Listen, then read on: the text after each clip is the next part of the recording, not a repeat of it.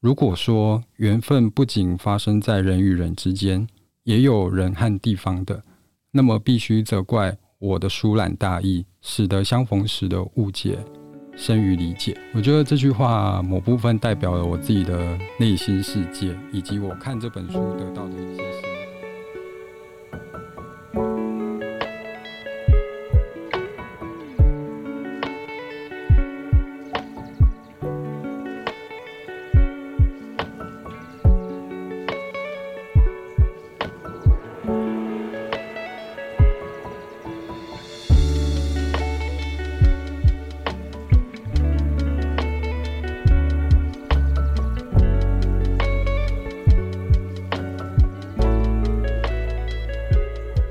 那接下来想请老师跟我们聊聊，又从一个比较光明的地方走入比较黑暗的地方。这一篇叫《唯独剩下安静》，这一篇的存在对我来说蛮特别的，我觉得是这本书的一个转折啦。那它的发生对我来说也是最无声的一种方式。它可能因为我们常说我接受来自生活四面八方的剑啊，那主角他好像觉得我就全部接受吧。我觉得很无奈，可是我也不想拔掉那些剑。可能有时候是一种非肉体的压迫，或者是霸凌，在各个场域上蛮常见到的现象。请问老师，如果你有遇到这种现象，你会怎么做，或是你觉得应该要如何去做呢？在学生朋友或者是你的教育现场上面。首先就是学生的部分，学生的话一定这位老师要去介入处理。然后，嗯、呃，我的介入比较不会是第一开始就先定谁的罪或者是谁的问题，这样、嗯、比较是从中尽可能就是旁敲侧击，用一些非询问式的方式、聊天的方式来闲聊的方式，尬跟学生尬聊一下，然后知道一下我自己心中的那个疑惑是不是真的。这样，比方说，我可能会遇到，哎，我觉得这个学生好像大家提到他声调或者是语气都有点怪。怪，或是有一些关键词，他们就会自己在那边哈哈大笑。嗯嗯，那我就会觉得，哎，是不是对这个学生有排挤，或者是不喜欢他？那我就会去，不会去当下处理，我就会隔几天，在一些适当的场合，比方说同学要去教室啊，然后有一些落单的人，我就说，哎，你最近上课怎么样啊？然后怎样怎样怎样，反正就是把话题有时候就不经意的绕到那个人身上，嗯，然后就透过一些不是那么正式的了解，然后去知道说这个学生的情况，然后如果觉得说确有其事的话，就会马上请辅导师啊，或者是学务处等等一起看看要怎么处理，这样比较好。嗯，那我觉得目前遇到的都还不到真的是那种很强烈的霸凌，嗯、应该说只是呃男生间可能是有点不爽啊，就是觉得这个人很怪啊，或者是这个人就是不起眼，成绩又不好，然后他又不配合或是什么，就是他可能会有一个大家明显可知的缺点。虽然不喜欢别人的那些人，也不见得自己都很有很多优点啊，但是他们就是你也知道群里就是我们只要先踩你。我们就赢了这样子，所以我们就踩你，然后欺负他。对，我们这群人就是一伙的，然后就有一种兄弟情、嗯、同仇敌忾的感觉。虽然那个人根本就没有妨碍到他，或是也没有真的对你怎样，这样、嗯、这样的话，一定学生的话，我就一定要去处理他这样子。目前是没有遇到很夸张，说什么把他关起来或是围殴干嘛都没有，没有这种，没有这种，没有像电影之类这么恐怖的。对，但是我知道可能有的学校会有，可能有的学校就是正在进行式这样子。对，这是学生部分。那朋友的话呢？就我的朋友人都很好，就不会发生这种事情。物以类聚，对，人人都很好。然后职场的话，我觉得是一种怎么说，合则来，不则就淡出，淡出就是 fade out 这样子，嗯、就是逐渐淡出。因为我自己觉得创作者本身就是蛮敏感的、啊，就是有时候不见得他到那么强度高的霸凌你，但是你感觉到这些人可能对于谁，不管是对我是对学生或是怎样，可能没有那么认同，或者是没有那么喜欢。嗯。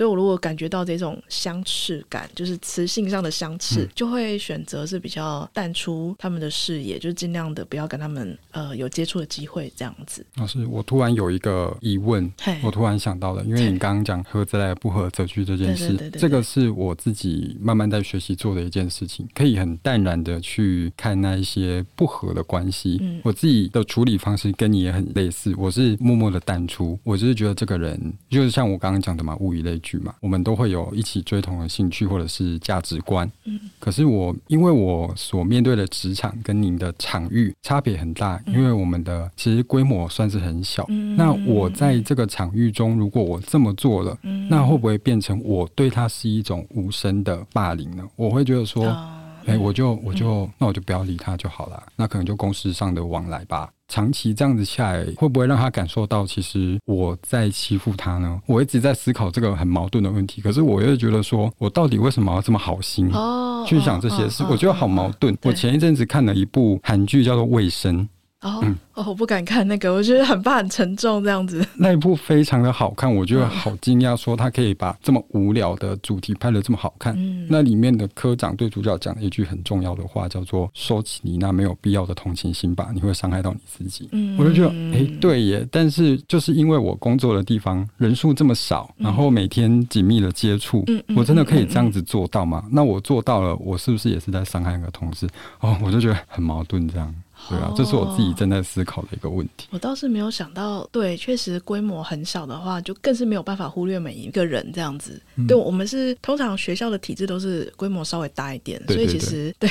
我跟这个老师 不合，就不要跟他团购就好了之类的，对之类的。嗯。对对对对，你说的有道理耶。但我觉得我自己的方式，所谓的淡出，就是只跟他维持表面张力，就是很 在公司运作的时间维持这个表面张力，然后之后就没有联络这样子。可是我自己的个性，我连表面张力我都没办法维持，就是我自己很矛盾的一个地方啊。我我没有办法去做到我不想做的事情，这一点是最近困扰我很大的一个困扰。嗯，对。比方说他请你买咖啡，你会说不要这样，还是？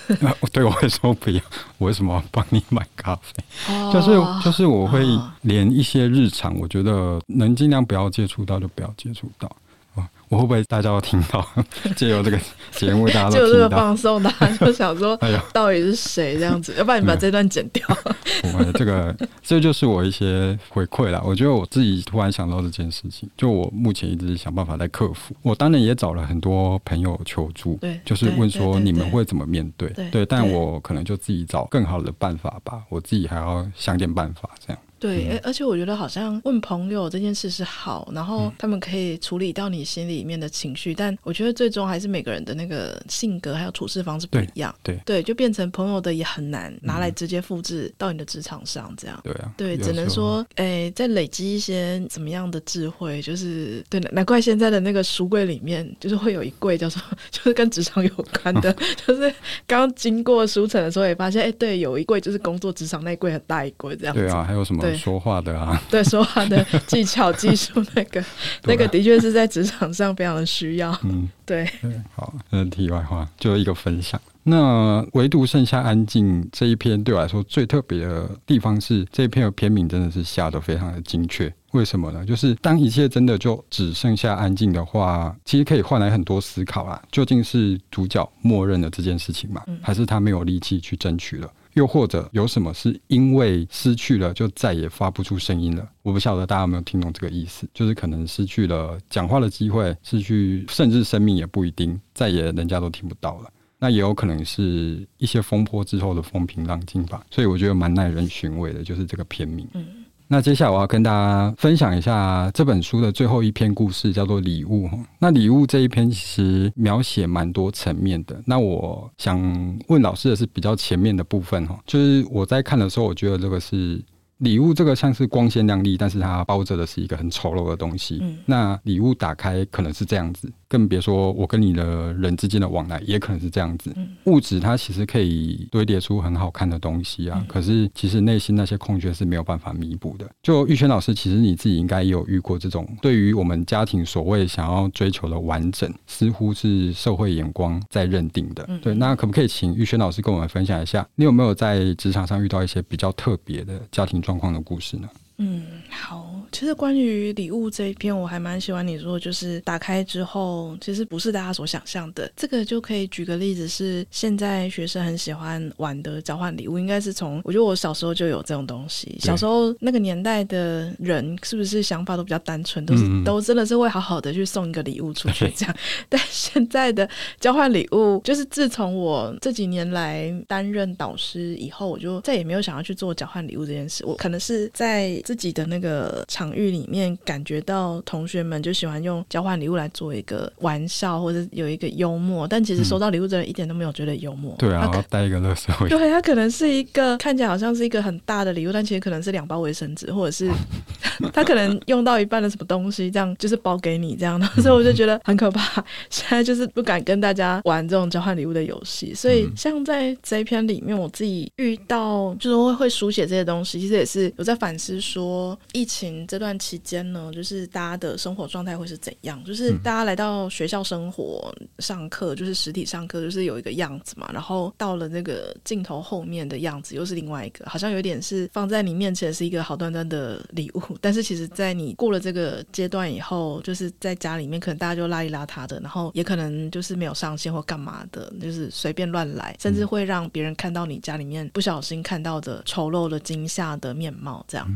那我自己遇到的家庭状况比较，应该说不见得是直接遇到，就听到说大家老师们会开一些会，然后那些会可能会去讨论某一些学生的状况，然后就有听过说，哎，谁谁的学生的家里面他可能是爸妈有欠债，所以他现在就是没有办法来上学，或者是说有听到是有的学生他他其实是家长很想要去要求老师很多的，就是尽到很多的义务跟责任，但其实他的家庭其实是有很多百废待举的事情，根本就没有解。解决，比方说他可能是一个离婚的家庭，然后在那个家庭里面，可能妈妈是比较重视弟弟，所以就会带弟弟每天带他去学校。可是对于哥哥可能是不太在意，然后妈妈会反而希望，哎，学校可以帮助他的大儿子，他自己就没有想到说我应该要多花一点心力，也可能没有心力啦，也有可能是这样子。那这样子的家庭故事，我自己觉得好像他都有一个，哎，怎么说？我不晓得是从哪个方向开始走差的那种意味，这种感觉。然后也有的情况是很特。特别是像我这学期就有遇到，也有学生是，呃，我本来以为他，因为他看起来就是很有礼貌啊，然后做什么事都很快啊，然后就是一切都很好。然后我本来以为说他是一个家里面有特别培训他啦什么之类的一种家庭，后来才发现好像，哎，不是哎，就是他家是爸爸因为生病然后过世，在他国中的时候过世，然后家里面就是妈妈，然后妈妈的生意就是在养鸡，所以他有时候在家里面回家的时候就是要负责帮忙养鸡，是一个蛮需要去。照料家里面的小孩，可是他其实表现在学校的情况是让我觉得还蛮乐观，就是蛮可爱、蛮活泼的一个，嗯，感觉是被保护的很好的小孩。但没想到说，哎、欸，其实不是，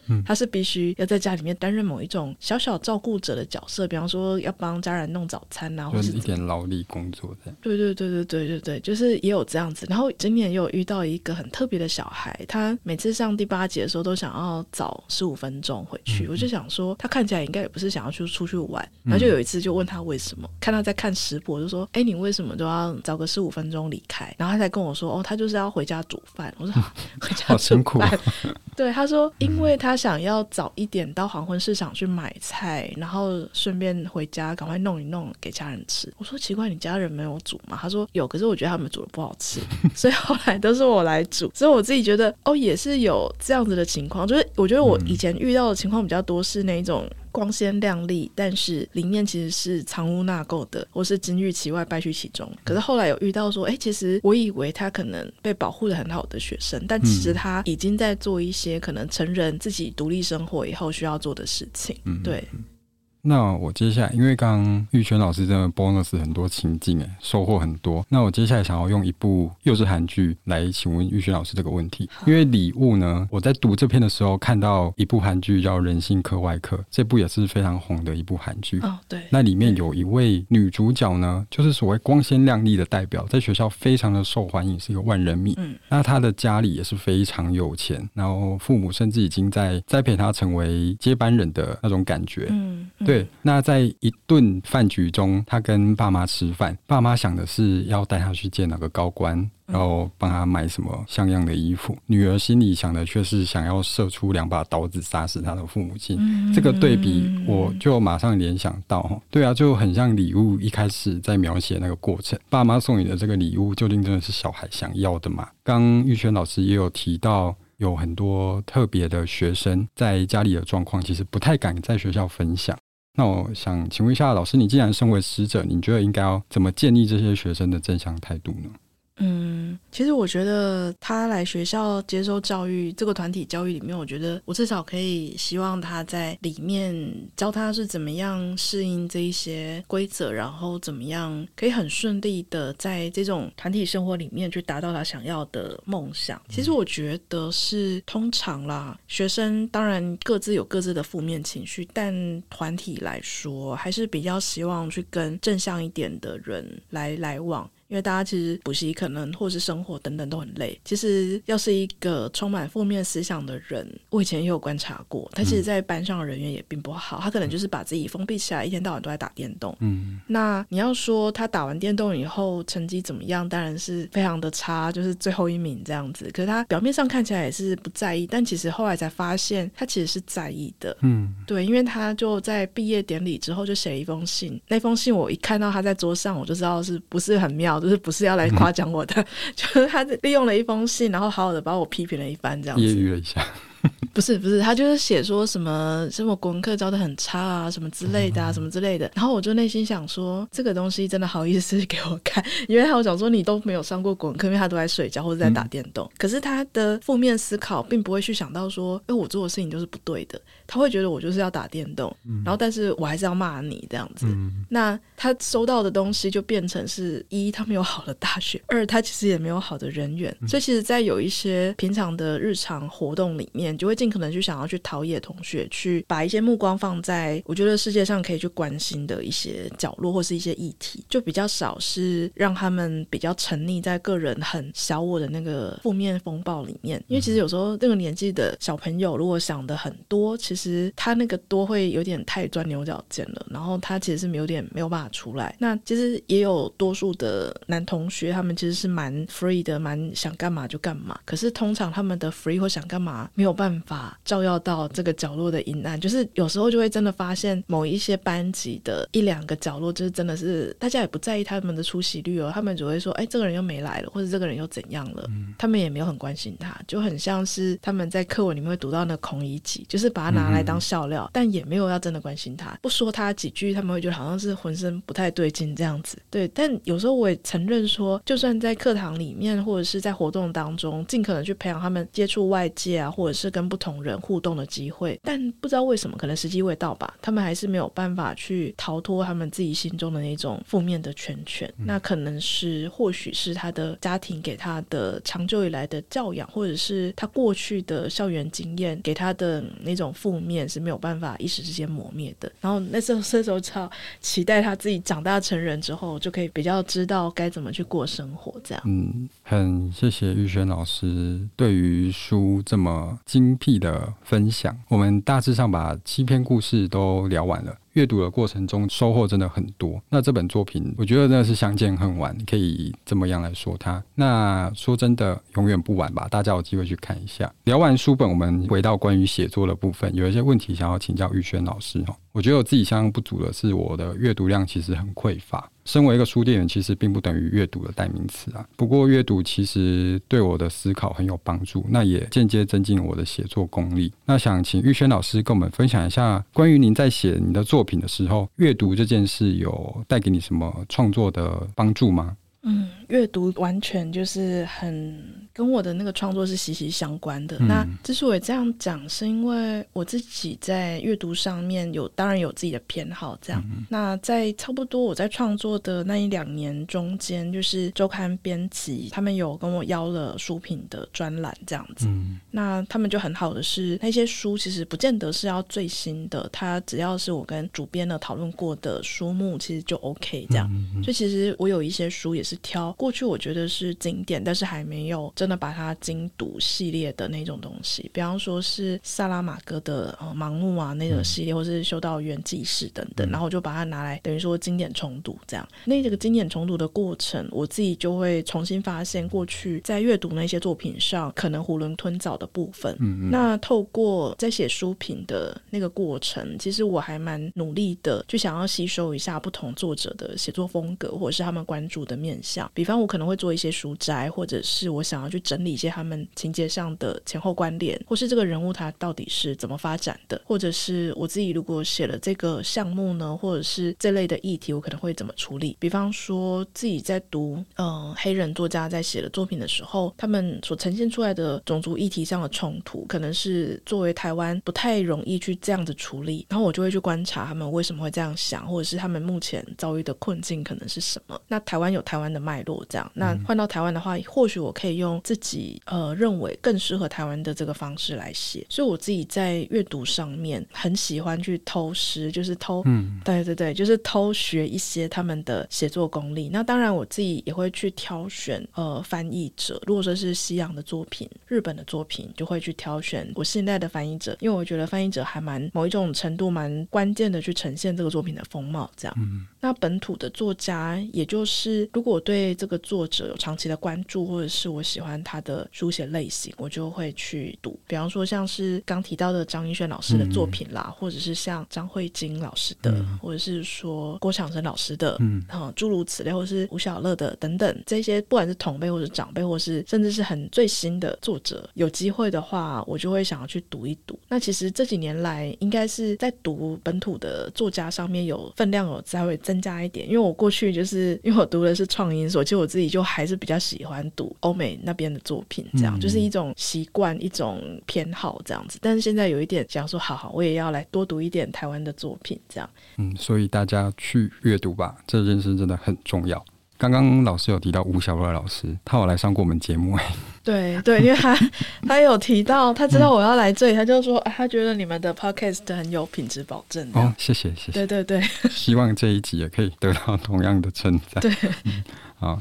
那阅读是创作的一个帮助。那既然讲到创作，就问一下玉轩老师的创作手法。你一开始都有提到这本书的描写其实很精彩。那整本书我一直叹为观止，不仅是故事的那些描写、篇章啊、风景、人物等等这些，有一个印象特别深刻的地方，是我对于您的动词的运用非常的，我觉得非常的惊讶。就例如像是我们在烧纸前会有火舌嘛，用火舌舔舐，或者是在粘纸扎人偶的时候用糊住我的意识等等这些，我觉得这些动词都很恰如其分。那另外在书里面有很多篇章，像是停在一无所有的浮标里面，三位主角的那些流利的台语的对话，然后人偶游戏里面有一些神明们的关系等等这一些。可是我在读的过程，我想这个应该不是老师您特别专业的知识范畴吧？那我想请问你在写作的过程中，您是如何去进行填调来符合你自己想要的故事呈现呢？如果可以，你可以跟大家分享一下，我们应该要保持何种态度去面对写作时候的那个资料的考究呢？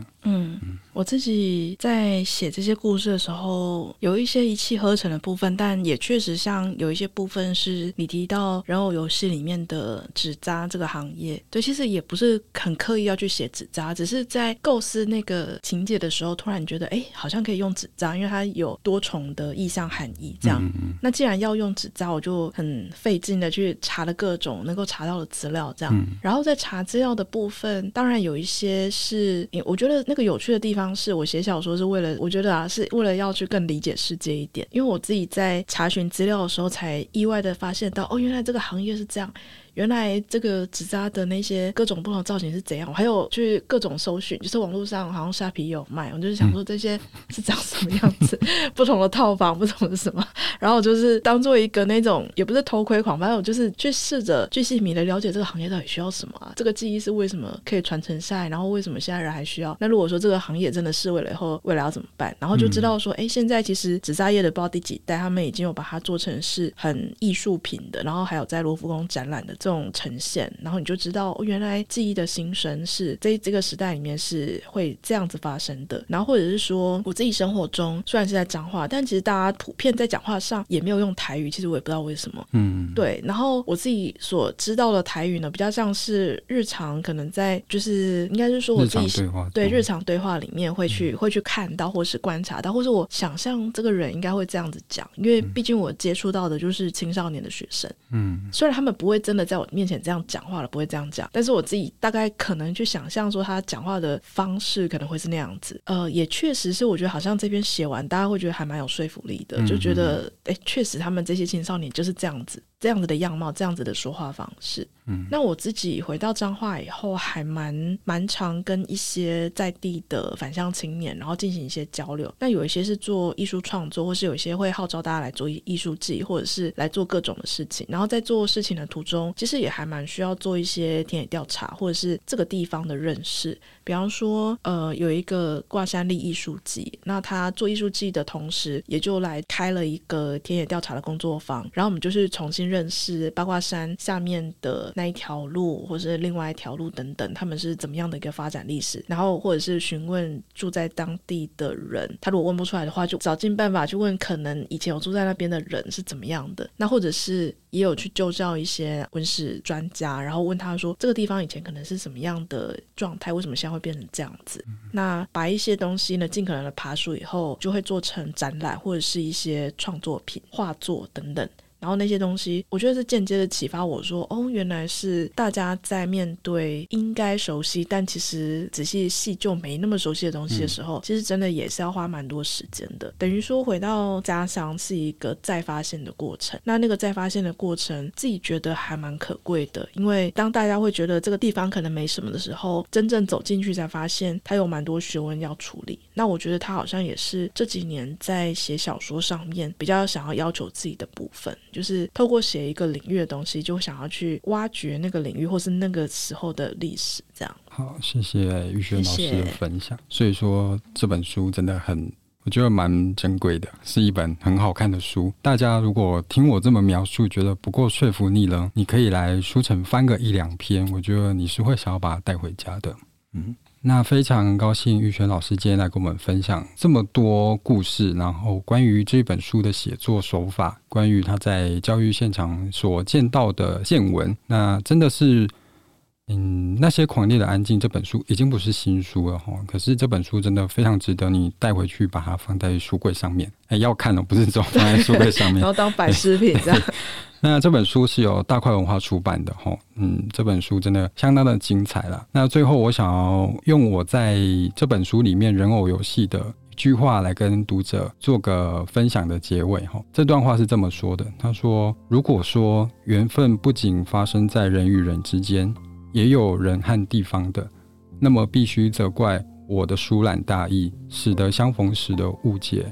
生于理解，我觉得这句话某部分代表了我自己的内心世界，以及我看这本书得到的一些心得。哈，就像我讲最简单的误解好了，像我可能对很多作品，我就有了基本上的我不想阅读它的那种想法。那为什么我会突然？今天玉轩老师会出现在这边呢，就是因为我觉得就像这句话讲的缘分呐、啊，可能在社群上看到一些他的分享之后，我觉得非常的想要邀请他，他来跟我们聊聊天。那也很高兴玉轩老师来跟我们促成这一段缘分。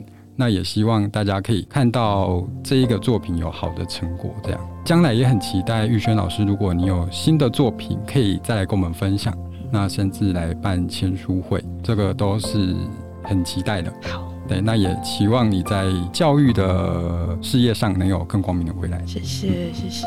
好啦，就是正在努力的写下一本中。对，那就很期待。对，因为我真的不知道玉轩老师的写作的功力这么的厉害，我真的是汗颜啊，就是有眼不识泰山。没有没有，谢谢。好，谢谢好，那今天就谢谢大家一起跟我们听玉轩老师分享这本书以及他的教学内容。那我们就下次见喽。大家再见。谢谢大家，拜拜。